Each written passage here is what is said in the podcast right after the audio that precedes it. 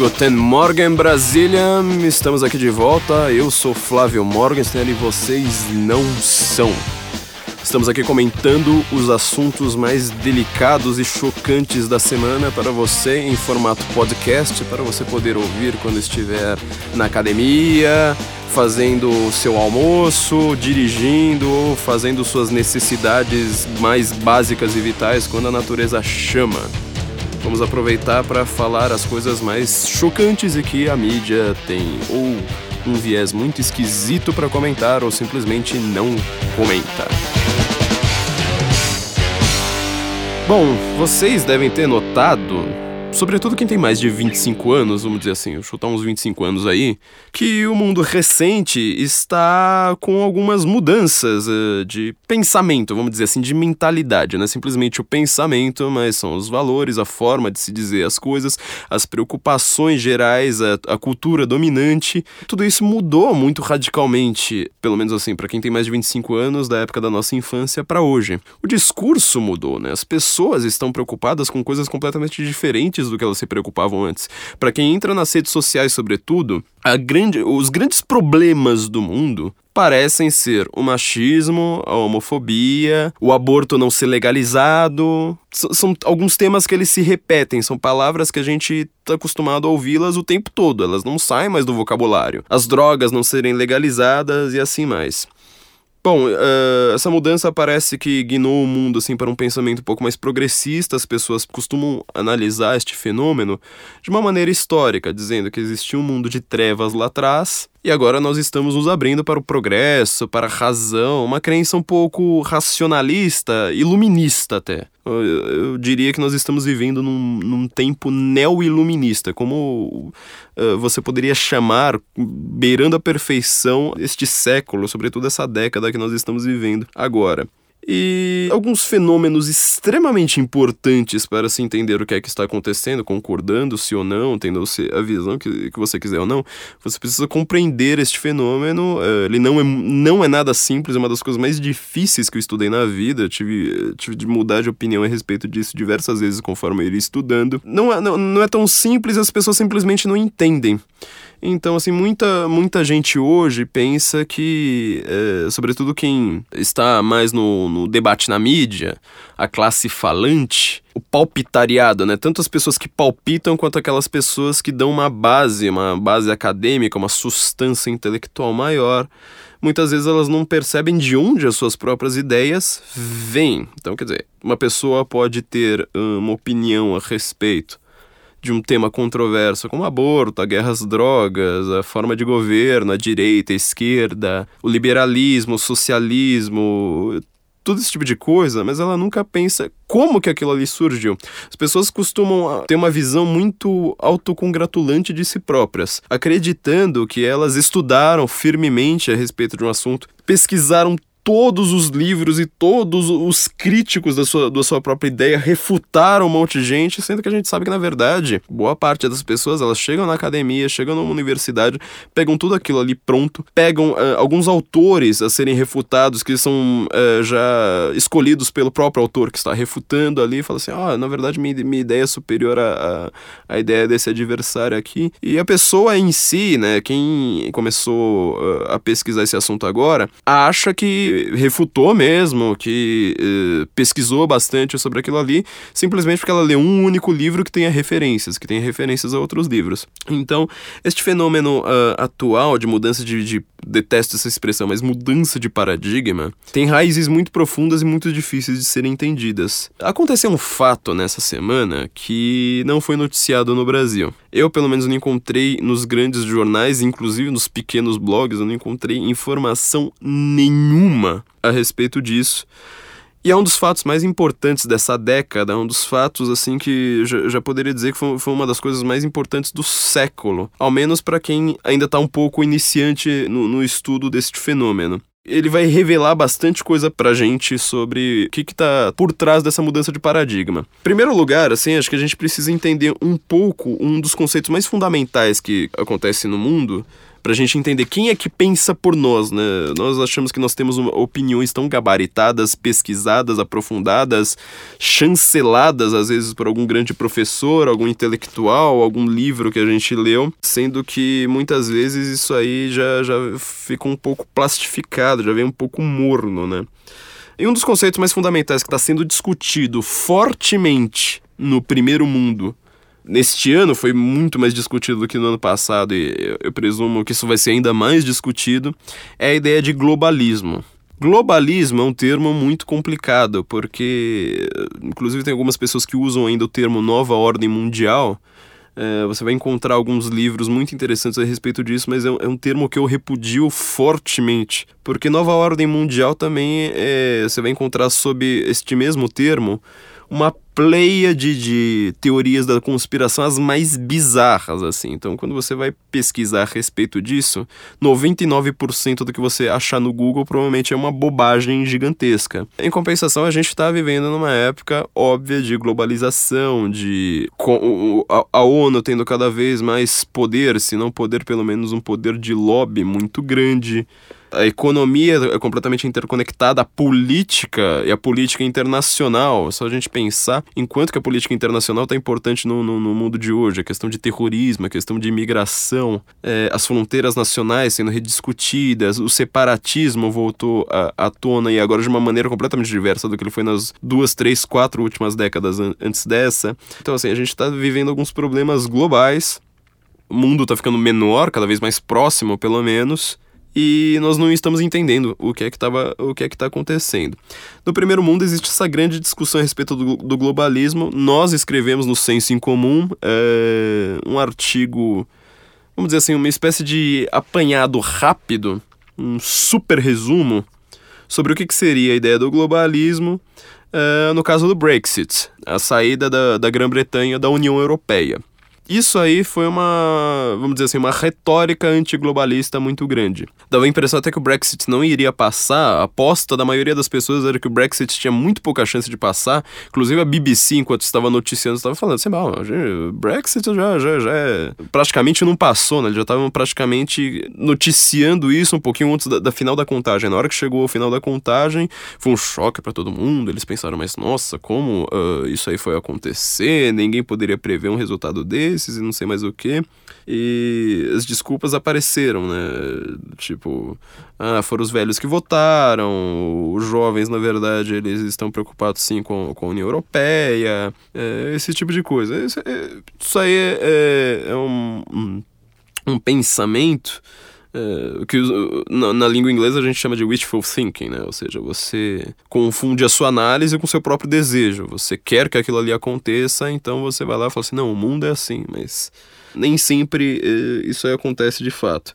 E o caso da. Vou ficar um pouco. começar com a União Europeia, porque ela é um caso muito paradigmático a respeito disso, muito didático. A gente consegue entender direito do que, que a gente está falando quando a gente vai pensar nessas questões de aborto, feminismo, eh, direitos LGBT, drogas, todas essas questões que parecem serem as mais importantes do mundo hoje, pelo menos as mais discutidas na mídia, elas vão ter uma origem nisso aí.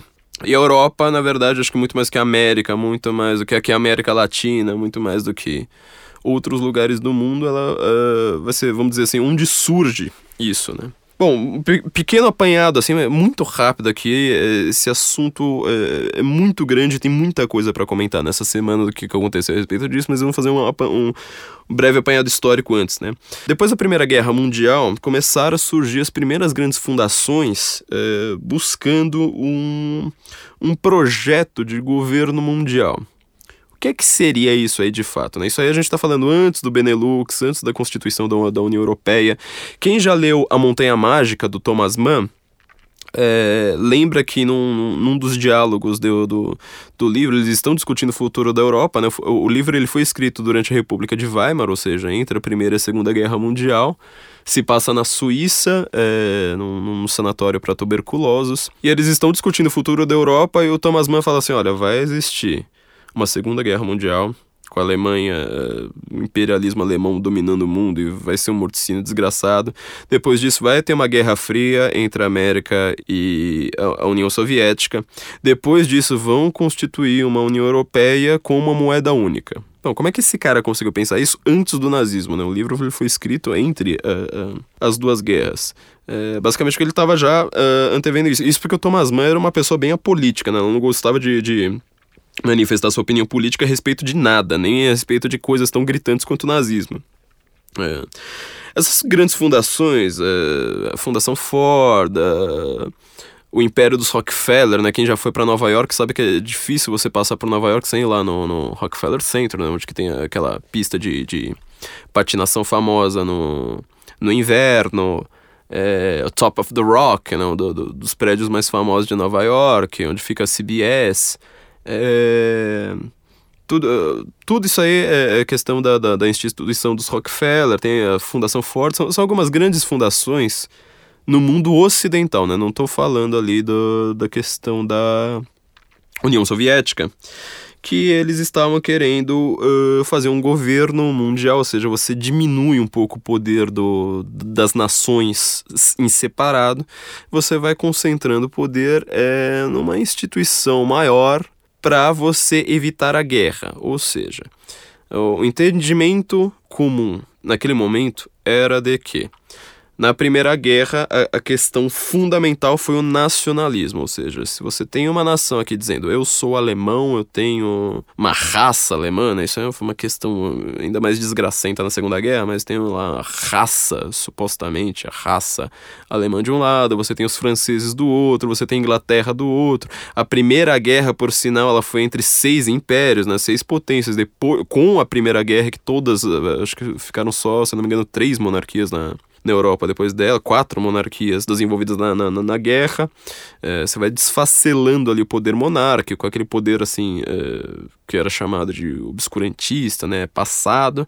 E você vai criar um mundo mais progressista, concentrando, fazendo um, um governo maior, falando assim, não, mas aqui agora nós somos todos europeus, a gente vai criar a paz. Eu já comentei algum dos artigos, é, até é, no Instituto Liberal, escrevi dois artigos a respeito do, do livro A Abolição do Homem, do C.S. Lewis. Já comentei aqui no podcast, já comentei desse livro em alguns artigos do Senso em Comum, acho um dos livros mais importantes da humanidade nesse momento, para a gente entender o mundo atual, em que ele faz uma análise do Thomas Hobbes. É, ele começa comentando um pouco um livro de gramática, né? Isso eu acho sensacional, porque puxa muita sardinha para minha área, né? A área da, da linguística, da comunicação, da linguagem. E ele percebe que o Thomas Hobbes, que ele também, por sinal, né, começa falando da linguagem, da, da, da gramática da língua inglesa, ah, o grande projeto dele, o grande Leviatã ali, que ele não fica muito claro, ele é uma pessoa confusa, né, parece que ele próprio, às vezes, ele tá nesse wishful, wishful thinking, ele não sabe se ele tá fazendo um prognóstico ou fazendo um diagnóstico. Não sabe se você se ele está é, fa falando assim, ó, isso é assim ou isso deveria ser assim. Isso fica muito confuso na obra dele. Mas ele também está querendo um governo forte, tudo concentrado num estado gigantesco para não ter essa desigualdade, para não ter a guerra. Eu acho que a, questão fundamental para você entender o que, que a esquerda é, eu acho que assim, nem a esquerda nem a direita costumam entender muito isso, não é na verdade a questão da igualdade, como escreveu Vladimir Safatli no seu último livro, como escreveu Norberto Bobbio no Direita e Esquerda, e como na verdade o discurso da esquerda, uh, vamos dizer assim, isso é uma, uma espécie de nome fantasia, né? Ela fala assim, olha, minha o que nós queremos é igualdade. Na verdade, a grande questão da esquerda é a paz. A paz. Por isso que a esquerda ela cresceu tanto no mundo depois da Primeira Guerra, porque com aquele morticínio gigantesco, aquela guerra de trincheiras que era horrenda, é, apesar da Segunda Guerra Mundial ter matado muito mais, a Primeira Guerra ela é muito mais feia, né? Uma guerra de você matar as pessoas ali, às vezes quase na facada. Muito próximo de, de, de você, né? Não tinha o, o complexo industrial da, da, da Segunda Guerra. É, então, é, esse, esses grandes governos foram feitos por causa da paz. Eles buscam a paz, eles não querem mais guerra. A ONU ela vai acabar surgindo daí, só que ela surge é, um, mais para frente. E a ONU, qual que é a grande questão da ONU? A paz, de novo. Então eles têm esse princípio de controlar o mundo. Fala assim, olha, agora ninguém vai ficar, vai, vai ter briga um com o outro ali, né? Ou seja, você está tá vendo o Thomas Hobbes ali descrito de novo. É, C.S. Lewis, de novo com aquela análise maravilhosa que vocês precisam ler no Abolição do Homem. Como é que seria, na verdade, esse mundo, né? Um, um governo maior, um governo transnacional que ele é, transcenda as barreiras. Ele não pode ser tão democrático nesse aspecto assim de você votar para tudo. O, a democracia, como a forma como nós entendemos na modernidade, já escrevi muito que é, a gente precisaria retomar os termos originais para a gente entender de fato o que, que é um governo democrático, o que, que é um governo com participação é, pública que seja adequado para nós, a gente precisaria pegar os termos ali da, da Grécia da Roma Antiga falar assim: olha, existe democracia de um lado e república de outro. Suíça, Israel uh, e América são repúblicas, não são democracias. Nós somos democracias, a Europa está virando cada vez mais democrática nesse aspecto. Mas a Inglaterra, por exemplo, ela fica num caso curioso porque ela, apesar de falar que é uma democracia, ela é uma monarquia, só que ela funciona como uma república, ou seja, a, a confusão de, de termos que tem aí, né?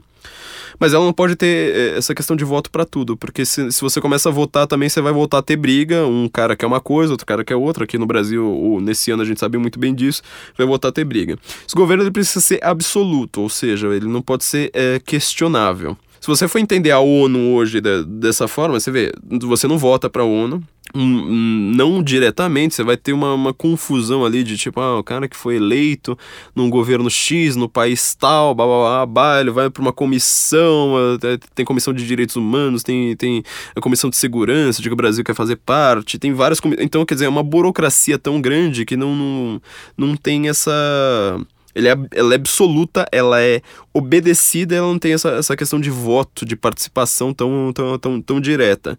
E esse absolutismo uh, da ONU a gente consegue perceber, por exemplo, nos jornais. Você nunca vai ver uma notícia que vai dizer assim: olha, a ONU disse tal coisa, é, e, e essa coisa é ruim tudo que a ONU diz dá a impressão que é verdade revelada, ou seja, a ONU ela é indiscutível, ela tem o um poder absoluto, indiscutível no, no, mundo inteiro.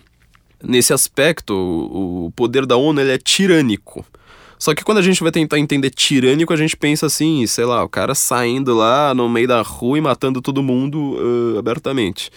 Mas isso, na verdade, a gente de novo está pegando alguns termos mais antigos e falando assim, ó, isso aqui é simplesmente são leis que elas não são aprovadas, elas não tiveram participação, elas são impostas de cima para baixo.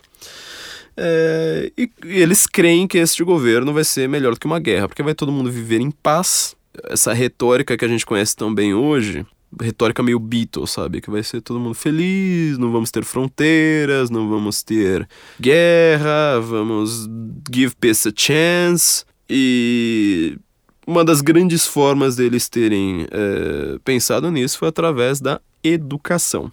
Está reparando como é que tudo isso que a gente está falando realidade do Brasil hoje, ela é descrita por isso, né? Ou seja, a gente quer paz. O Brasil já sempre foi um país muito pacífico, né? A gente se envolve muito pouco em guerra. É, mas ele tem uma burocracia cada vez maior. Ele tem um poder que ele é, nem sempre. não tem uma participação tão grande em várias decisões. Ele impõe algumas regras é, que a população não, não aceita, mas elas são impostas de cima para baixo. E ele busca justamente essa paz, essa igualdade. É, por exemplo, a retórica mais comum, sobretudo para quem viveu os anos 90, era a questão da desigualdade. Hoje em dia ela está mudando um pouco. É justamente esse o ponto que a gente quer, quer chegar. Na época da desigualdade, de, da discussão da desigualdade, qual era o problema? Você tinha um empresário que ele lucrava, você tinha um outro ali que não lucrava tanto que era chamada burguesia, né? O grosso da sociedade era o era a classe mercantil, a classe do livre comércio, e o livre comércio ele é anárquico. Ou, na verdade, ele segue algumas regras que não, não tem uma centralidade, é um poder completamente diluído, né? Grande questão do, do Aidan Smith. Então, quando você tem é, uma situação como essa, você vai ter uma desigualdade brutal, muitas vezes brutal, né? Pelo menos se crê assim, e algumas pessoas vão lá e falam assim: não, mas espera aí, a gente não pode ter uma economia assim, a gente tem que ter uma economia centrada no Estado, o Estado ele tem que controlar a economia, ele tem de ser um interventor E aí, com, com o Estado controlando, com o Estado fiscalizando, você pode reparar como essas palavras, né? O controlar, fiscalizar, é, às vezes elas são usadas como eufemismos, né? Tipo, pra você não falar controlar, porque dá uma impressão muito abertamente ditatorial. Você fala assim, olha, vamos é, fiscalizar, o Estado ele tem que ser ali, tem que ter uma agência reguladora. Regular é, na verdade, a palavra da, da ordem aqui, pra gente entender o que é que tá acontecendo é, eles vão lá e falam assim, olha, não, a gente precisa ter uma, uma, uma, economia social, uma economia em que todos ganham, uma economia que não tenha, de novo, essa guerra, né, ou seja, um cara tem muito, outro tem pouco. É, a retórica da desigualdade, ela perdeu muito, muita força nos últimos anos, porque o movimento capitalista no Brasil, o movimento liberal conservador, ele cresceu com uma força estupenda. E é engraçado que ele tenha crescido assim, porque ele cresce contra a educação que nós tivemos. Quem viveu até, bom, ali para trás, na década de 60, 70, não viveu tanto isso. Na década de 80 para cá, é, aconteceu com uma força enorme uh, essa, essa, esse ensino que era direcionado para falar assim: olha, o problema do Brasil é desigualdade, o problema do mundo é que você tem é, guerra, então você associa tudo ali num, numa, num mesmo conceito. É, o liberal, o ditador, o, você fala que, que a direita ali, ela envolve liberalismo, nazismo, ditadura militar, tudo umas coisas que não tem nada a ver uma com a outra, inclusive elas são inimigas mortais, você coloca tudo ali no mesmo, no mesmo balaio. Em compensação, a esquerda ela fica com a questão do governo que ele é o governo social, ele é o governo bonzinho, ele é o governo de bem-estar social e ele promove a paz. Nesse aspecto eles estão muito certos, né? Porque eles realmente eles não querem guerra e eles querem essa igualdade, uma planificação social controlada pelo Estado absoluta. É, isso aí não tem, não, ninguém pode ter a, a menor dúvida. Bom, é, eles fazem tudo isso, o grande foco deles, a retórica que a gente conhece de novo aqui no Brasil, é através da educação, ou seja, você precisaria controlar a educação, ela era muito controlada por colégios militares e pela educação católica, pela igreja católica. Quem dominava a educação no Brasil até a década de 80, quem dominava nem, nem, nem sempre, mas assim, quem tinha melhor educação eram os colégios militares, era a, edu, a, a igreja católica, né, o colégio marista, todo esse tipo de coisa. Quando uh, você vai ter, uh, quando você começa a fazer isso, você tem que lembrar, a educação, por exemplo, na América, que ela já era uma educação não aristocrática, ou seja, popularizada, muitas vezes decaída em relação a, ao velho mundo, essas grandes faculdades da, da, da, América, elas foram ficar grandes uh, há muito pouco tempo, ela era uma educação organizada uh, anteriormente à industrialização, então era a família que organizava a escola. Qual que é o pensamento desse, desse globalismo que, que a gente ainda está falando ali da Primeira Guerra Mundial? Você vai diminuir o poder do governo local, diminuir o poder da, da religião, dos militares, óbvio, porque eles não gostam de guerra, e o poder das famílias. Famílias também é a instituição, por definição, que ela gera desigualdade. Direita e esquerda podem concordar com isso com toda facilidade, porque cada família tem a sua própria renda, tem a sua própria forma de ensino, tem seus valores.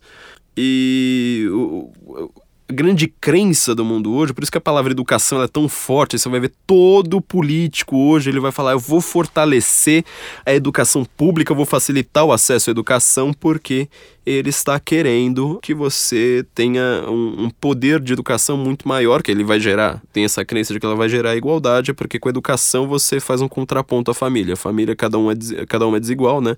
Famoso acho que não tem uma frase melhor para dizer isso do que o primeiro parágrafo do, do livro Ana Karenina, né, do Lev Tolstói, que ele fala assim, olha, todas as famílias felizes são iguais, cada família triste é triste à sua maneira. O livro foi escrito no século XIX, mas ele fala a perfeição do mundo de hoje, né, fala assim, olha, é, eles querem uma igualdade ali, uma felicidade, em compensação a família, cada uma traz a sua própria é, tristeza e ela sempre diferente uma da outra.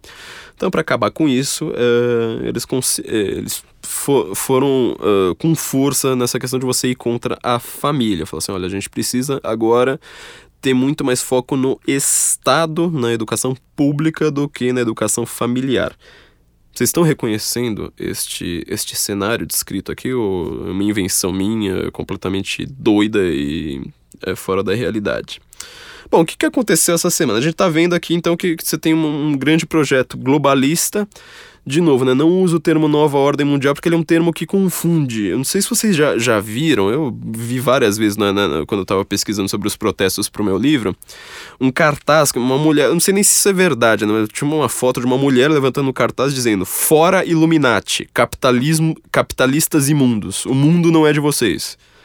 Quer dizer, num, num cartaz ela conseguiu misturar o, o, alhos e bugalhos, uma maluquice ali, não sei se é verdade, não sei de que protesto que é, mas é tipo Illuminati, capitalista, uma maluquice. Então, assim, quando você usa o termo nova, fora nova ordem mundial, né, ilumina, capitalistas e mundos, ilumina, o mundo não é dos Illuminatis. Quer dizer, ela tá misturando ali um monte de coisa nada a ver. É, vamos tentar separar então um pouco melhor esses conceitos, mas a gente está vendo o que, que é o mundo de hoje. Então, assim, quando você chega na década de 80, que a Igreja Católica ela já não manda mais em nada na educação, você pode reparar, quem vive, sobretudo em grandes centros urbanos, eu conheço várias escolas católicas aqui em São Paulo, inclusive uma delas eu estudei, elas foram vendidas. É, continua lá a escola do mesmo jeito, mas agora é sistema objetivo, sistema sei lá mais o que a educação dos padres, das freiras, padre, na, na, na, pelo menos na minha geração, já não tinha mais. Não tinha mais padre dando aula. Freira eram muitos poucas. Eu detestava aquele negócio, não faz ideia, né? Pra mim, fre, freira era pinguim que falava. Era um saco. É, hoje em dia eu percebo que foi a melhor escola que eu estudei na, na vida. Se eu tivesse continuado lá, eu não estaria na pobreza hoje, né? Bom, então, é, esse, esse grande foco na educação, esse grande foco numa, numa nova retórica, num, novos problemas que eles estão vendo, né? Então, é, por exemplo, assim, contra a família, contra esse, esse projeto de, de, de a família tradicional, né, que se diz, ou seja, a, a família, só, só, só existe essa, mas assim, você fala contra a família tradicional, você fala, uh, meu pai é machista, a família tradicional é patriarcal, nós não queremos uma sociedade patriarcal, uma sociedade patriarcal não é livre, a gente precisa ter uma revolução, uma nova revolução sexual, é, eu quero transar dentro de casa sem, sem meus pais encherem o saco, qualquer coisa ela pode acabar virando machista, então assim, você reclama da cantada na rua, você reclama.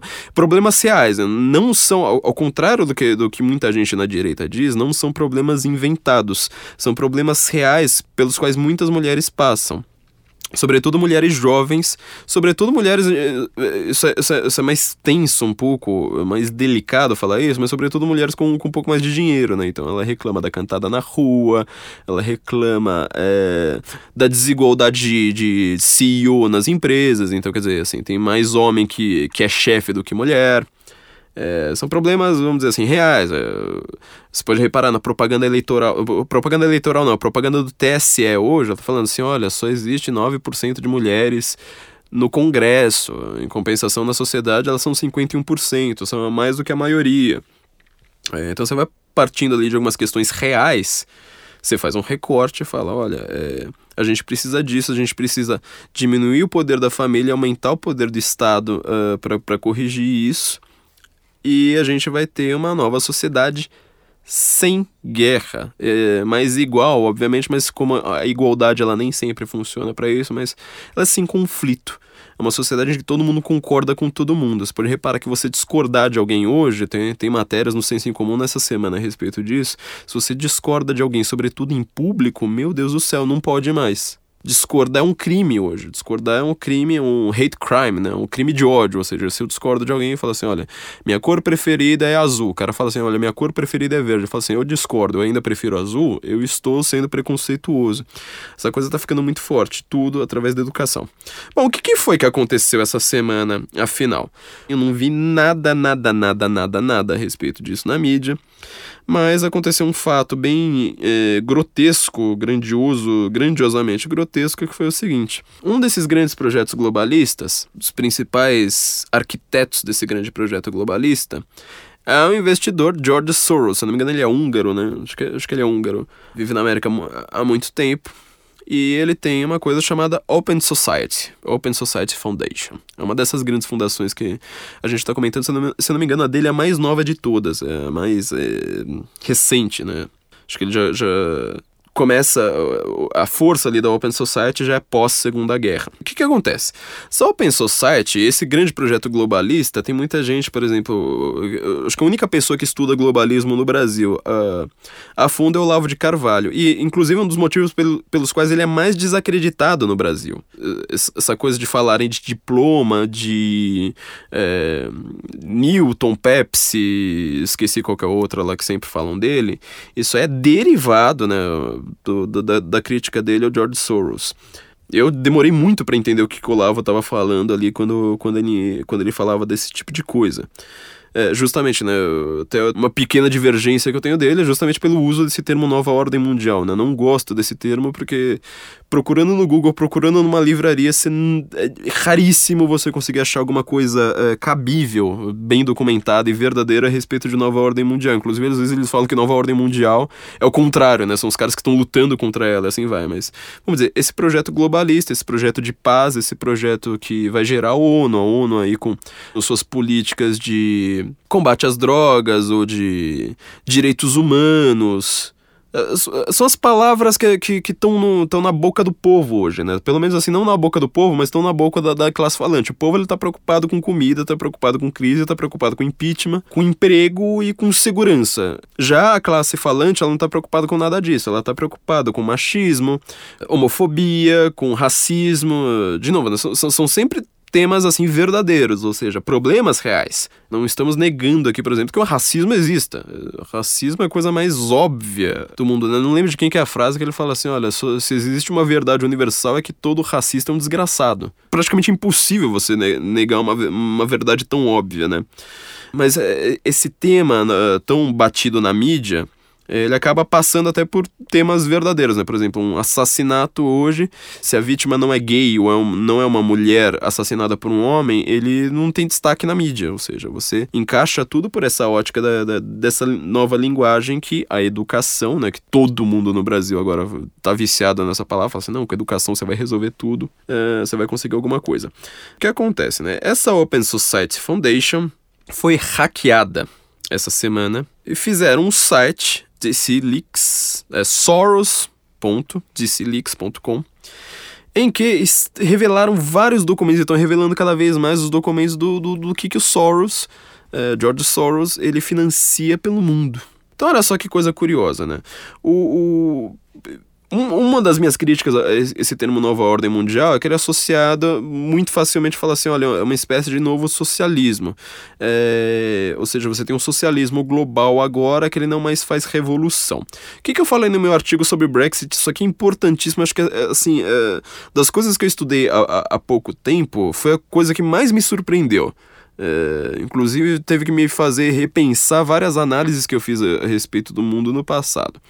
Socialismo, vamos dizer assim, eh, a nova onda do socialismo, ela surge lá com Marx, né? A gente sabe muito bem que você faz uma revolução. Na verdade, isso aí se chama de comunismo. Ele se, manifesto era comunista, não era manifesto socialista, né? É, o Marx, ele vai lá, ele pega que existe uma fase socialista em que o Estado é total, é, ditadura do proletariado, Ditadura do proletariado também é uma palavra que ninguém. é uma expressão que ninguém entende, porque ele, na verdade, eu, o que, que ele está querendo dizer, não é tipo uma ditadura total. É ele fala assim: todo sistema político no mundo ele foi feito pela classe dominante para dominar a classe dominada, os, os explorados. Quando Marx ele fala que ele vai instituir o socialismo, ele fala assim: tudo que vai acontecer então é que vai ter agora a democracia, por, portanto, ela seria né, essa ditadura uh, da burguesia como a aristocracia era antes a ditadura aristocrática. O que ele vai falar? Fala assim: olha, agora a gente vai ter um sistema de governo em que o proletariado, que é a maior classe, a classe produtora, Marx em si ele não acreditava, por exemplo, no pobre, né? ele acredita no proletariado, da fábrica, ele acredita só que você merece alguma coisa se você é trabalhador. É, a esquerda ela foi mudar é, para esse modelo assim mais hedonista, de falar assim, não, mas tem que se preocupar com o mendigo, com a prostituta, com o travesti, esse tipo de coisa, a partir da escola de Frankfurt. Marx ainda não.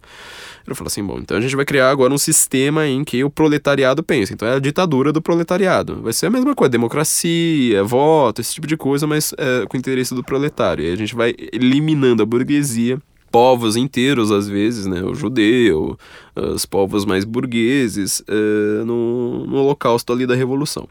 Esse é o modelo do comunista original. Tanto que, assim, essa palavra comunista su sumiu. Você pode reparar, ela sumiu do, do nosso vocabulário. Ficamos só com socialista. E o socialista, na verdade, é uma invenção um pouco mais moderna, porque essa fase socialista do Marx, do, do Estado total, é, ela vai acabar se confundindo com o comunismo. Né? Tem muita gente que fala assim: ah, o comunismo de verdade nunca chegou, porque o comunismo seria sem o Estado. Na verdade, o que o Marx ali está dizendo? Ele fala assim: olha, o Estado e a sociedade vão se fundir com tanta força que você não vai mais sentir a diferença entre Estado e sociedade. É tudo comunal. Então, assim, por exemplo, não tem mais família. É, você tira o poder da família, você vai falar assim, olha, agora os filhos eles são criados pela comunidade, todo mundo come num barracão, vira uma grande fábrica, é, não vai mais ter família ali fazendo comida, tipo, só cozinheiros, todo mundo come num barracão, tudo, tudo, tudo por igual, etc. Então, assim, por exemplo, quando a gente vai falar que o, o, comunismo nunca chegou, acho que pelo contrário. Lugares como Cuba, Coreia do Norte, China do Mal, etc., já são comunistas. A União Soviética era comunista, já era essa última fase do Marx. Porque ali tá tudo confuso. Tem até um historiador, Mário Schmidt, né, nosso maestro Tom Martins, ele comentou num artigo no Senso em Comum, que ele fala assim no, no livro de história dele, fala assim, olha, no comunismo não se paga imposto. Ou seja, na verdade, no comunismo, tudo o seu dinheiro é imposto, porque ele, tu, toda a sua produção ela fica para o Estado e o Estado vai lá e te devolve. Mas como confunde uma coisa com outra, ele vai fazer, não tem imposto. Tá vendo como confunde um pouco a cabeça? Esse modelo, então, de, de, de, comunismo, ele começa a perder força na década de 70. Porque até a década de 50, uh, eh, o, com a Guerra Fria ali, o imperialismo da, da União Soviética abocanhando cada vez mais pedaços do mundo, todo mundo acreditava aqui no Ocidente de que uma hora o mundo inteiro seria comunista. Só não se sabia como. É, quando, aliás. Como e quando, né? Mas então apareceu um, um, sujeito que foi um dos grandes heróis do mundo, apesar de bastante controverso, chamado Friedrich Hayek, que ele vai criar uma coisa. Olha só como as palavras agora são complicadíssimas, é por isso que eu falo, as pessoas confundem muito uma coisa com a outra. Ele fala uma coisa chamada. Olha, o que vai impedir o, o mundo de ser comunista é a globalização. Então, quer dizer, olha, globalização é uma coisa, globalismo é outra, eh, socialismo já, já, já, e, e, o comunismo são duas outras. Então ele falou assim: olha, na, na globalização, o que, que significa isso? A gente vai pegar, aproveitar a, a, a divisão do trabalho e aproveitar para aplicar isso a países. Então, vamos dizer assim, o país que, se não me engano, era com pregos e pão e, e pães que, que ele usava exemplo, né? É, o país que produz pão melhor, se ele tentar produzir tudo, é, ele não vai produzir aquilo ali bem. Mas se ele produzir só pão, ele vai produzir aquilo ali melhor do que se o país vizinho que produz prego bem, ele tentar fazer a mesma coisa. Ou seja, se um país é bom em prego, outro país é bom em pão, e os dois tentarem fazer pregos e pães, eles não vão fazer pregos e pães numa produção suficiente para toda a população. Agora, se aquele país que é bom em prego só fizer prego, e o, e o país que é bom em fazer pão, ele só fizer pão, é, eles vão ter uma produção tão boa e excedente que eles podem trocar um, um, com, um com o outro e eles vão ficar mais ricos do que eles eram. Isso é uma coisa assim que quem estuda economia, quem sabe, por exemplo, o que é crescimento econômico, entende a perfeição. Acho que eu estava lendo ontem, se não me engano, um artigo da Heritage falando lá que a questão do mundo não é mais desigualdade, é crescimento é um erro você falar isso para a população porque ela não entende, né? Desigualdade ela é visualmente chocante. Você sai na rua e fala assim: olha, estou vendo a desigualdade. O crescimento você não vê, porque ele depende do tempo. Uh, então, assim, para o público em geral, né? Obviamente, o economista ele entende, né? Fala assim: oh, realmente, o problema é o crescimento, né? Uh, essa questão de pregos e pães, ou seja, nós vamos ficar mais ricos, a gente vai enriquecer os pobres se a gente tiver crescimento, não se a gente tentar corrigir a desigualdade. Que era o que o Hayek pensava e foi o que ele fez, né? Cada país, então, ele acabou se. Como a economia era globalizada, cada país pôde se concentrar em fazer o melhor para si. Mas é, o público em geral não entende isso, ele ainda acredita na, na, na desigualdade porque ela é visualmente chocante. Então, o aluno de, imagina, um aluno de ciências sociais que acabou de entrar na faculdade, o cara que estuda história, o cara que estuda geografia, ele fica abismado com essa questão da desigualdade, só que ele nunca vai entender o que é crescimento. Ele não sabe o que é isso, essa, questão de você falar assim, olha, o país tem, tem não sei quanto de riqueza agora ele vai ter mais riqueza. Ele acha que aquilo ali é exploração. Não, você vai produzir mais, você vai ter mais. Matéria-prima ali, o que era grama, agora vai virar árvore que vai virar alimento. Então, antes não tinha alimento, agora tem. É, e ninguém foi explorado no processo. É, essa é uma, uma, uma das grandes complicações para a gente tentar explicar para a esquerda. Isso aí é, é a globalização, ou seja, a globalização é que cada país ele, ele se concentra uh, em fazer o que é melhor, porque como a economia é globalizada, ele vai ter aquilo ali que ele não produz. É, então, assim, por exemplo, o uh, Brasil ele pode se, se, se preocupar com seus commodities, que ele ainda assim ele vai ter iPhone, ele não precisa produzir o iPhone.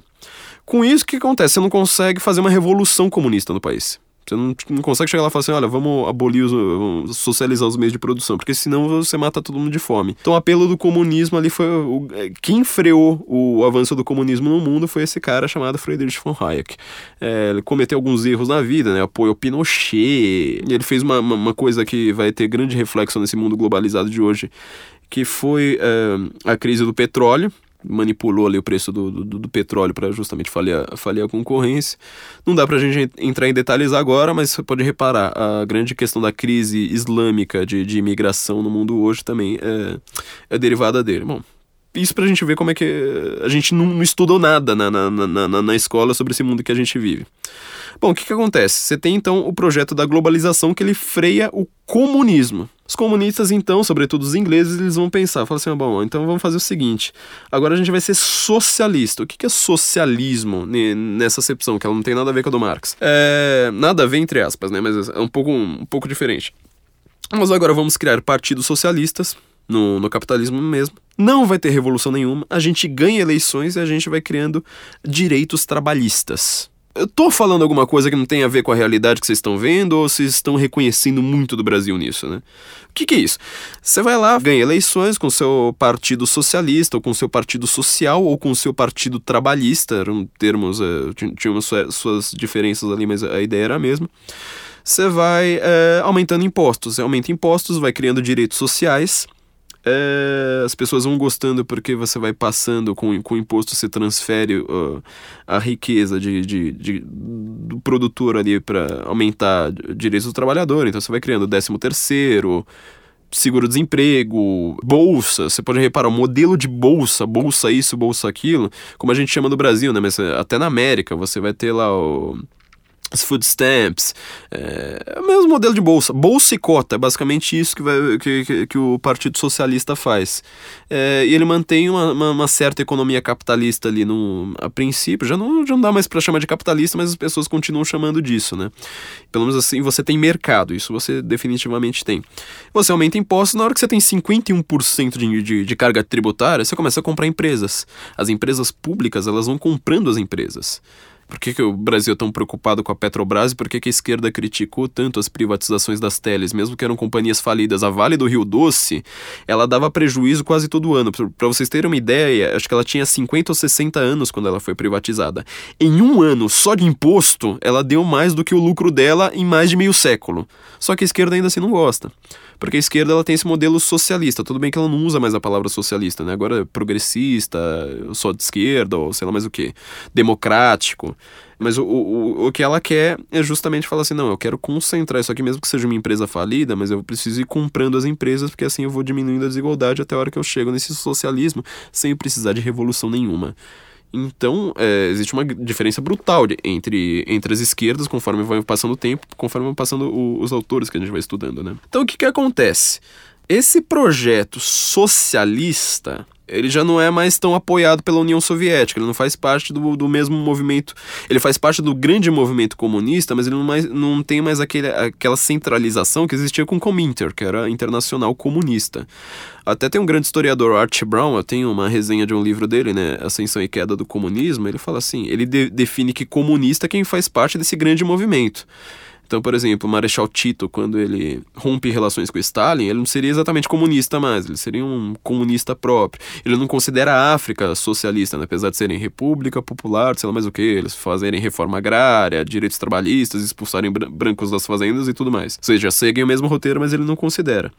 Mas acontece que você tem um novo modelo de socialista, que é o socialismo democrático, e ele acabou ganhando muita força dessas fundações que a gente estava comentando, desse grande projeto de um governo global. A ONU, de novo, o, quando a gente pensa na ONU, que ela. Todo mundo fala na ONU assim como sempre edulcorada, né? Ou seja, se a ONU falou, a ONU promove a, a paz, a ONU é do Criança Esperança, então ela quer o bem de todos. Ela quer a paz. E ela a, acabou fortalecendo muito esse, esse, esse, novo projeto. Hoje a gente descobriu que esse cidadão George Soros aqui, ele está financiando com a sua Open Society Foundation. Na verdade, muita gente já sabia disso, né? O Olavo de Carvalho cansou de falar disso. Mas muita gente é, não sabia. Agora a gente tem uns documentos escancarados para o público de, de, de, das doações que ele está fazendo. Quer dizer, o que, que, aconteceu essa semana foi a coisa mais importante da década, uma das coisas mais importantes do século em matéria de notícias. Você não viu comentado em lugar nenhum. Por exemplo, olha só que coisa legal, né? A gente descobriu que ele deu 80 mil dólares pro Media Ninja. De agosto de 2015 a agosto de 2016. Olha só que coisa, né? Porque o Media Ninja, é, aquele lá do Pablo Capelé, ele foi o que fez as grandes, os, os grandes protestos de 2000 e, junho de 2013 aqui no Brasil, né? Meu primeiro livro, né, Por Trás da Máscara, do Passe Livre aos Black Blocs, as manifestações que tomaram as ruas do Brasil, tá analisando justamente a atuação, uh, quem é que mandava naqueles movimentos e por que que eles foram feitos, porque ninguém entendeu em 2013, né? Então eu deixei na contracapa do livro ele o ano, mas não compreendido do Brasil. Teve até um cara que fez um vídeo lá criticando meu livro, falando: não, aquilo ali era capitalista, aquilo ali era classe média querendo derrubar o governo, era liberalismo público. Falei, meu Deus do céu. É, as pessoas realmente não entenderam. Por exemplo, qual era o papel do Media Ninja, qual era o papel do Fora do Eixo. Fora do Eixo, ele na verdade ele não é só, tipo, ah, era o cara que filmava. Meu, filmar, dane-se, né? No mundo inteiro filmou aquilo. Porque eles faziam um mapeamento de, de manifestação. Eles sa sabiam ali, eu deixei os documentos do próprio Fora do Eixo no livro, por isso que ele ficou gigante da, daquele jeito, mas eles sabiam desde 2005 que o foco deles agora era fazer manifestação com transporte. Bom, é, o Media Ninja, então ele recebeu 80 mil dólares do George Soros. Por que, que eles receberam essa grana para fazer uma coisa como essa? Porque você tem uma. Um, a, a, ideia do George Soros, por isso que direita e esquerda uh, são conceitos assim factuais, mas nem sempre explicam tudo. Você vai precisar também entender uh, a questão de poder local contra poder global. Ou seja, o George Soros ele não está querendo poderes locais.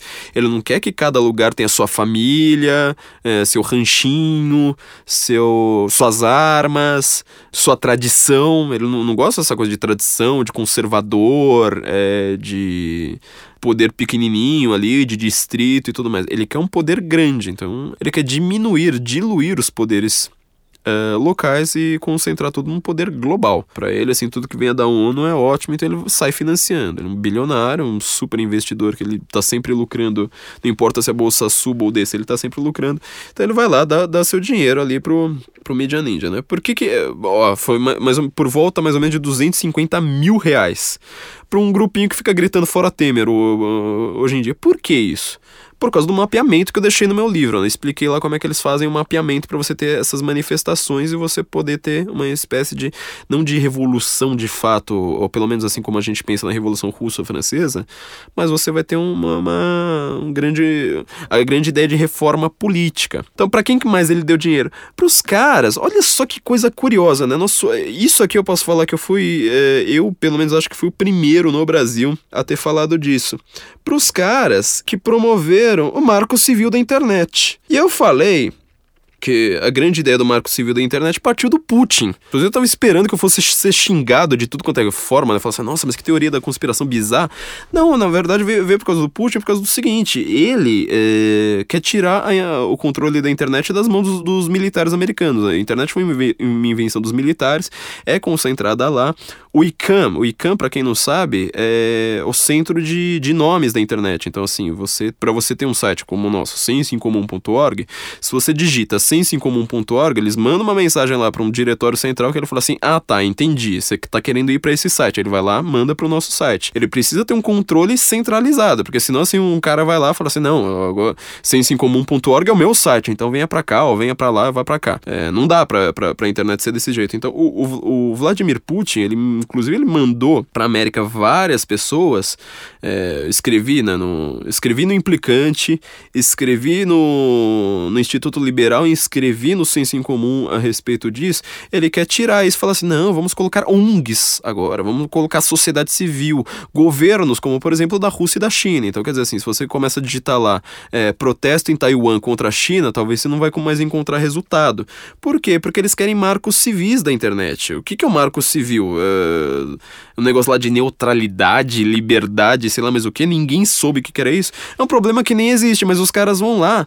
É, o George Soros está financiando isso, que é para os caras é, com um problema inexistente aparece o Marcelo Taz, um Jean Willis, um Gregório do Vivier, o Pierre Levy, que é um dos teóricos da internet mais burros que existem né, em todos os tempos aparece mundos e fundos, gente que criou a internet, Gilberto Gil, aparece todo fora do eixo, aparece todo PSOL, todo PT, a Dilma estava desesperada para passar isso, que é para justamente você concentrar o controle da internet. Você fazendo isso, Vladimir Putin, ele vai começar a fazer um, um, uma espécie de marco civil da internet na Turquia, nos países ali de influência dele, na, na Sérvia, por exemplo, é, ele começa a falar assim, bom, agora a gente pode tirar o controle do ICANN dos americanos, a gente vai passando para essas entidades aqui, ó, para esse governo aqui, esse outro governo também tem o um marco civil, assim vai. É, então, quer dizer, daqui a pouco, se você for querer procurar alguma coisa contra, contra o Putin na, na, na internet, você vai achar muito menos coisa. O Google ele vai começar a aparecer muito menos. Outra coisa que, que, que o, o Soros aqui quer, né, é que ele quer um controle das drogas, ou seja, você não quer mais controlar atacando o traficante, você faz um, um, uma política de redução de danos. O que, que é isso? Você vai lá fala assim: olha, é, libera as drogas e a gente vai criar hospitais, assim como a educação é a panaceia geral, a saúde também era a panaceia geral. O que, que foi 2013? Por que, que as pessoas foram para as ruas aqui em junho de 2013 até julho, depois apareceram os black blocs, virou a violência e aquilo ali se desfez? Era por educação e saúde, gente. Vocês estão reparando como é que é, é, é, é tudo, sabe, encadeadinho? E são sempre um vocabulário, assim, que... O vocabulário político hoje parece ter sido reduzido a seis, sete palavras. É o que, que a gente lê no jornal, saúde, educação etc. Quem é que faz parte dessa é, Global Commission on Drug Policy? É Fernando Henrique Cardoso. Tem um, um, document, um documentário é, chamado Quebrando o Tabu, que ele tá no Netflix, que ele tem o Fernando Henrique de estrela. É, então, assim, esquerda até hoje, né, acha que o Fernando Henrique era uma pessoa de direita, né, porque ele privatizou. Por isso que eu não gosto, por exemplo, desse termo socialismo para você falar da nova ordem mundial, porque na verdade, assim, ele não, não tem a ver com socialismo original, ele faz parte ali de um uma espécie de movimento paralelo, né? Você tem o comunismo ali, que a gente não chama mais de comunismo, e você tem uh, os partidos socialistas que eles vão, vão sendo financiados aí pelo George Soros, né? Mídia ninja aí, falando fora Temer, volta Dilma, etc. Tá, tá, tá querendo, uh, recebendo grana do, do, do, do, Soros, exatamente pelo que a gente acabou de dizer. Ele tá lá junto com o Fernando Henrique. Inclusive, outra pessoa que aparece o tempo todo, Manuel Castells.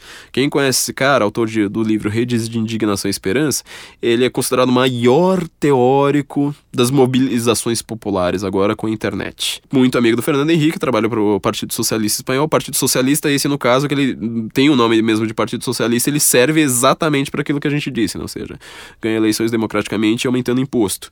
Só você vê as políticas do François Hollande. É, chegou a aumentar imposto de renda para 80% da, na renda alta, né?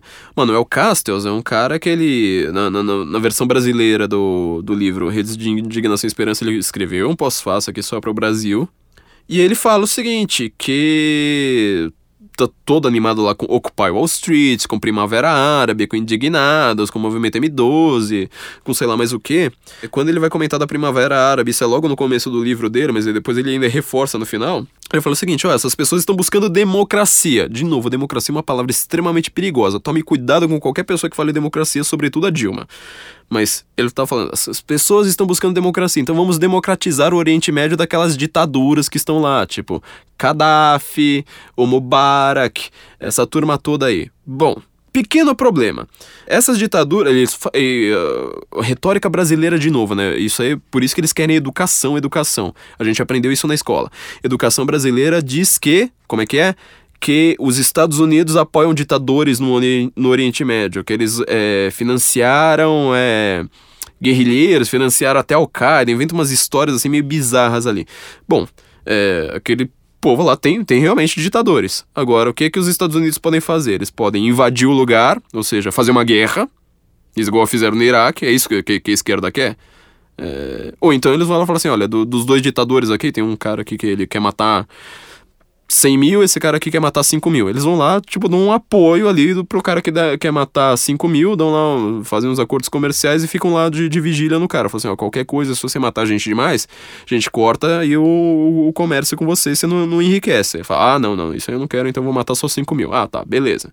É isso que os Estados Unidos fazem. Isso é diplomacia, você apoiar o menos pior. Ou então você faz guerra. Então, de novo, a esquerda, com, com, com a ideia de você ter, ter paz, é, ela acaba confundindo um pouco o, o, o que, que a América faz, né?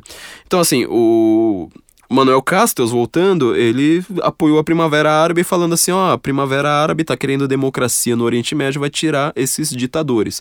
Por exemplo, Hosni Mubarak tirou o, o Mubarak do poder entrou no, no, no, poder a Irmandade Muçulmana. Irmandade Muçulmana, até a existência de Boko Haram e Estado Islâmico, era a entidade mais anti-ocidente que existe no mundo. Ela era pior que Hamas, Hezbollah, todas essas, essas coisas. Ela matou tanta gente, inclusive tanto muçulmano ali, que ela não durou seis meses no poder. Foi apeada, todo mundo falou, e colocada na ilegalidade, ou seja, saíram prendendo todo mundo, inclusive quem não tinha subido ao poder ainda, é, quem, quem ainda não tinha ocupado cargos. Manuel Castro está lá no livro, lá todo animado ainda, porque ele achou que escreveu enquanto que ela ainda estava no poder, achando que ela iria lá durar os seus 200 anos, falando, não, a Irmandade Muçulmana provou que você consegue conjugar democracia e islamismo. É o papo do mundo de hoje, entendeu? Mas você tá vendo como é que a, a coisa vai completamente com, contra eles, né? É, eles têm livros aqui, né? Latin America Commission on Drugs and Democracy. Você pode reparar, a palavra democracia tá pra, democracia tá pra cima e pra baixo. É, outra pessoa que tá nessa, João Roberto Marinho, vice-presidente da Globo e conselheiro do Latin America Commission on Drugs and Democracy.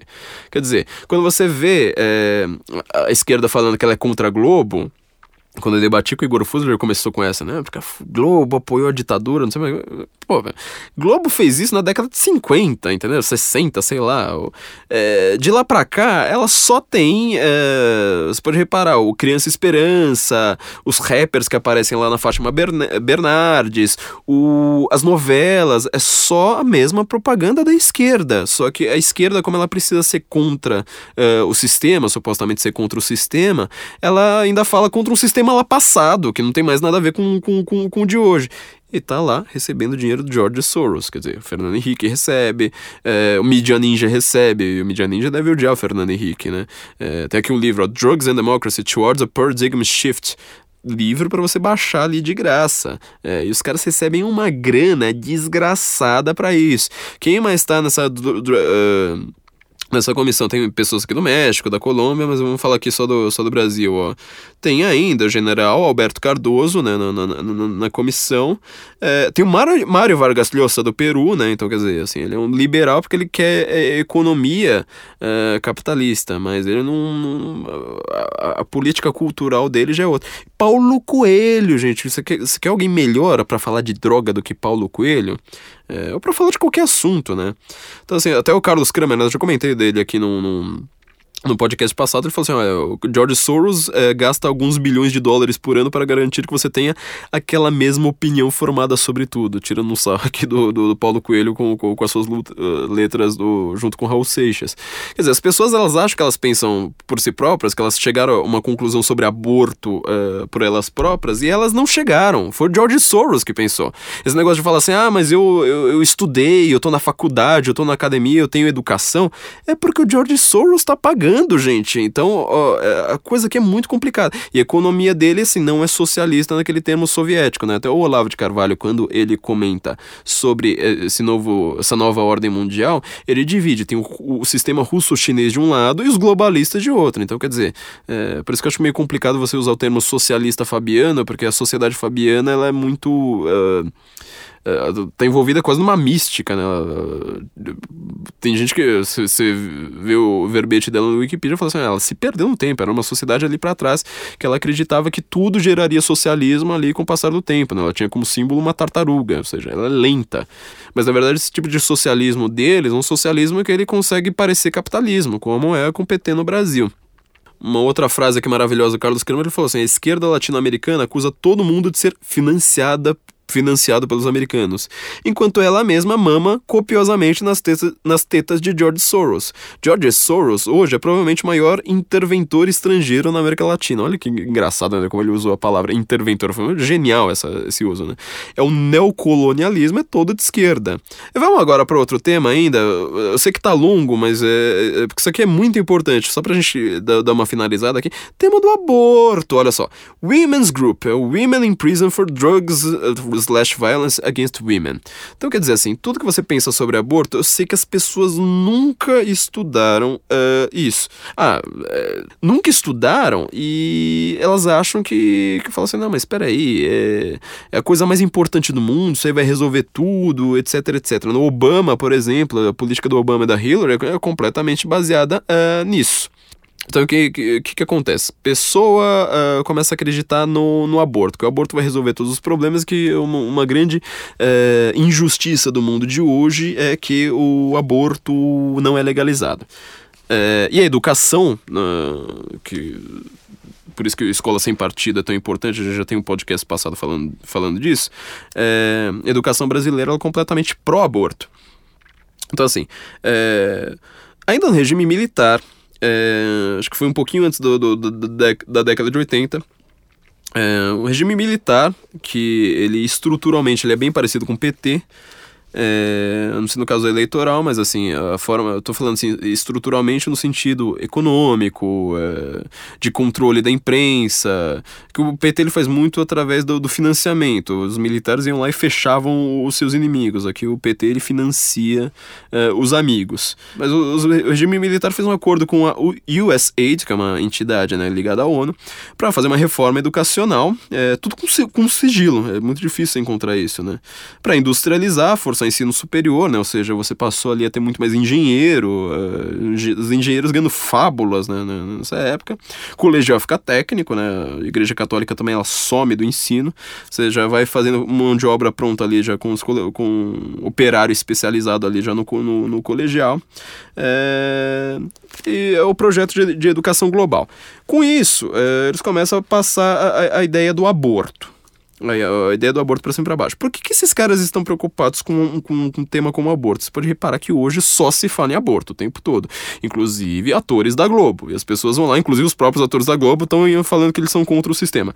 Bom, o cara que ele é contra o aborto, quer dizer, o cara que é a favor do aborto, é, ele pensa no aborto como uma espécie de controle populacional. Você não tem mais aquela moralidade familiar de você tratar qualquer criança como sagrada, ou mesmo uma criança na barriga da mãe como sagrada. Você passa a analisar o aborto como um mero uh, contraceptivo. Ou então, pelo menos, com um controle populacional. Então, você como é a retórica de hoje? Você fala assim: não, é meu corpo, minhas regras. Se está na minha barriga, não é do homem, porque o homem, se, se, é, é, se ele sofresse o que eu sofro, ele já teria legalizado o aborto. É a minha gravidez é indesejada, portanto, eu tenho que é, ter o direito a abortar. É, por que eles fazem isso? Se, se você for falar para uma feminista a, a, a, ideia de como surge o aborto, talvez ela fique um pouco chocada. Porque o aborto foi. O, grande primeiro país a, legalizar o aborto no Ocidente foi a América, uh, se não me engano, em 72 ou 73, com o caso Roe versus Wade. É, lá, como eles são consuetudinários, eles pegam decisões passadas, né? Pra, pra, vale mais do que, do, do que uma lei, uma decisão passada da Suprema Corte. O que, que, foi esse caso? Você teve a, a, ali a grande ideia da Suprema Corte foi falar assim: olha, a gente vai usar o aborto agora como meio de controlar a população negra ela cresce demais, os negros vão abortar mais, a gente vai controlando o crescimento da população negra. Com o globalismo, você tem controle de tudo. Então, assim, você fala assim: olha, é, aqui tem negro demais, diminui. Aqui tem branco demais, então a gente faz uma, uma, uma, uma campanha ali contra o racismo que vai falar assim: olha, os brancos não podem mais se reproduzir entre si. Eles vão controlando tudo, até seus aspectos mais básicos. Você pode reparar: a grande questão do mundo hoje é o banheiro transgênico transgênico. Pro, pro transgênero. Aliás, transgênico não, né? banheiro pro transgênero. O, o, sexo, que é a coisa mais despolitizada do mundo, ele virou a coisa mais politizada de todas. Virou. O hedonismo ele foi pra, pra, pra política. Agora que não tem mais a questão da desigualdade por causa da, da, da globalização, você, apela para hedonismo. É, por isso que a escola de Frankfurt é tão poderosa, ela é tão, tão importante no mundo, porque ela tirou o foco econômico da, do, do marxismo e conseguiu pegar o marxismo como uma ciência da política, tirar toda a economia e falar assim, mas isso aqui vale como política, você vai lá, mantém é, o travesti, a prostituta, o cara que ele não tá economicamente ativo, vagabundo, é, vagabundo mesmo, assim, aquele cara que não trabalha, que ele se recusa a ter trabalho, você fala assim, esse cara é o grande revolucionário agora, não é mais o operário, não é mais o pai de família, porque o pai de família, é, o operário, ele é a força mais reacionária de todas, o que o Lenin já sabia, o que, aliás, o que o Marx já sabia a respeito do camponês, que o Lenin conseguiu ali é, reverter tudo, é, a escola de Frankfurt fala assim: não, operar é a mesma coisa. Você dá um dinheirinho lá para ele, ele vai dar di dinheiro para a igreja evangélica. Ele vai, sabe, é, casar com a mulher e falar para a filha casar virgem, entendeu? Então, tipo, não, não, se preocupa mais com o pobre, se preocupa com a mulher que é, que é ativista, se preocupa com estudante, vai criar sindicato, assim vai, né? Você pode reparar, o, o PT agora com a Dilma, ele tá desesperado com, com a questão do impeachment e ele ainda tem aquela retórica, tipo, não, volta para as bases, vai falar com o sindicato, vai falar ali com, com as suas bases eleitorais. Por isso que o PT tá perdendo a marcha da história aí, né, nesse aspecto. Mas é, quando você tem essas políticas pró-aborto é de controle populacional, é de controle para tudo. E de controle da sexualidade também. Então os caras eles, eles controlam absolutamente tudo. Uh, e o George Soros, ele financiava o aborto, né? Por isso que ele está financiando aí tanto, tantos grupos feministas. É, tem aqui, ó, um, como é que é? Mais um documento, ó, Particular Focus on Parents and Family Groups and Faith-Based Groups is Critical. É, quer dizer, se você tem alguma fé ali, o cara quer destruir a sua fé ali a qualquer custo. É, então você acha que a ONU está preocupada com, com a mãe que tem um filho zumbi na Cracolândia? Não, a ONU não tá. A ONU ela tá preocupada em transformar tudo isso aí é, numa questão ali de, de pura guerra.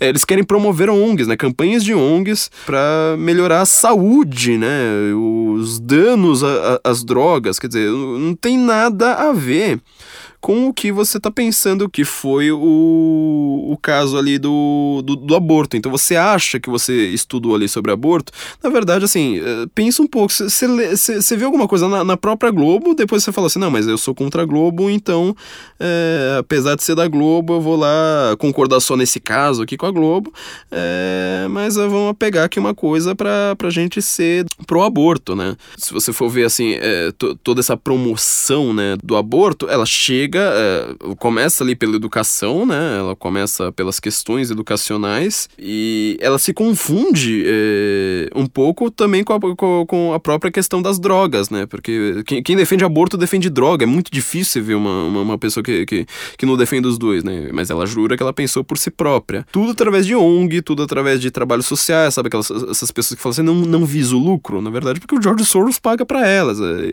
e ela acha, né, que, é, que ela tá indo contra o Gabriel Ferreira, que é um amigo meu, ele falou no Twitter, né? Ela acha que ela tá indo contra as construções de subjetividades pelo sistema financeiro, né? Mídia Ninja, que o nome próprio já, já fala que é uma construção de narrativa, né? Financiando tudo isso aí, né? Aliás, aqui só para só comentar, o Instituto Fernando Henrique Cardoso é que promoveu, que recebeu 111 mil dólares de 1 de junho de 2015 a, a 31 de maio de 2016, promove aborto, né, e para financiar o marco civil da internet. É, então você vê que aqui é, os caras não brincam em serviço mesmo. E, e, outra questão também é a questão do armamento, né? Eles querem, como eles querem promover a paz, eles acham que o, o Estado é que determina tudo. Quem é que recebeu mais dinheiro né, nessa brincadeira também? A grande ONG Sou da Paz. Só receberam 435 mil dólares, né, em, questão de um ano. Então, assim, quando você acha que você tá indo contra, tá, tá lutando pela paz, pela democracia e que você é, tá, para isso você precisa do aborto, dos direitos sociais e dos direitos individuais, eu reparo como é que sua retórica tá meio confusa aí. É, você, você diz que defende os dois ao mesmo tempo, né, um praticamente uma contradição um com o outro. Você, na verdade, você não pensa por si mesmo, você pensa porque o George George Soros manda você pensar. Então, desculpa aí o podcast assim, foi muito longo, a gente teve que ser monotemático dessa vez, mas é, é tanta coisa, isso aí dá, sei lá, entra lá no soros.com. Uh, DC Leaks. É muita coisa, uma mina de ouro. Quem for escrever sobre isso aí, por favor, fale, mande pra gente. É DC Leaks mesmo, né? Leaks como wikileaks.com, soros.dcleaks.com. É... Acho que ao, ao, tempo que vocês forem ouvir esse podcast, vocês já viram que a gente está abrindo, a gente fez a nossa política editorial no site. Nós estamos recebendo textos uh, de convidados, uh, só textos bons, óbvio. A gente se reserva o direito de achar seu texto muito ruim e mandar você caçar a sua turma. Mas pensa agora, tudo que você pensa, na verdade, assim, você reduziu a sua linguagem a, a, a alguns tipos algum, algumas palavras de ordem que ela não serve mais para descrever a realidade, mas ela serve para ser um ativismo, para gerar alguma, uh, alguma reação psicológica nas pessoas, que são essas questões de aborto, de drogas, de sei lá mais o que. Você tá recebendo tudo grana de um bilionário que ele quer um sistema controlado ali por ele próprio e falando assim, olha, nós uh, queremos, nós aqui os grandes globalistas, vamos controlar o mundo com uma certa liberdade ali para as pessoas serem hedonistas. Promover aborto. É, você acha que ele está preocupado com gay com mulher? Não, ele está querendo usar isso simplesmente como ativismo para você é, ter sempre assim uma lei nova. Precisa ter uma no nova lei. É, o PSOL é campeão nisso. Né? Ele fala assim: não, precisamos de um novo direito aqui para o gay, para quem é da, da Umbanda, e para quem é muçulmano, e para quem é imigrante, para quem é sei lá mais o que. Né? Esse uso de minoria é justamente para isso. Para a minoria chegar lá e falar assim: olha, eu quero uma lei aqui contra discurso de ódio e para ter essa lei eu preciso ter um Estado gigantesco. Com um Estado gigantesco, meu filho, esses caras vão ter todo o poder do mundo e você não vai ter poder nenhum. E pior, você vai obedecê-los acreditando que está indo contra o sistema, acreditando que você é revoltado e acreditando que você está pensando por si mesmo. Então, é fica o grande alerta. Isso aí foi é, uma coisa assim extremamente importante. Na, na, semana que vem, espero que a gente possa voltar a falar sobre livros e literatura e assuntos mais higiênicos do que uh, comentar o George Soros. Mas essa semana aí nós precisamos desse especial para a gente entender de fato o que é que está acontecendo no mundo. É, se você gostou, por favor, assine nosso feed. Tem vários programas aí para vocês assinarem nosso feed, no, ouvir nosso podcast. Divulguem a gente de novo. Tá com uma dificuldade em, em, em divulgar nosso podcast, façam esse favor pra gente, mostrem que isso é uma coisa importantíssima, é, que, sabe, poder local, né? Uma, uma certa reação a isso nas escolas, na academia e sei lá mais onde vai fazer uma diferença brutal.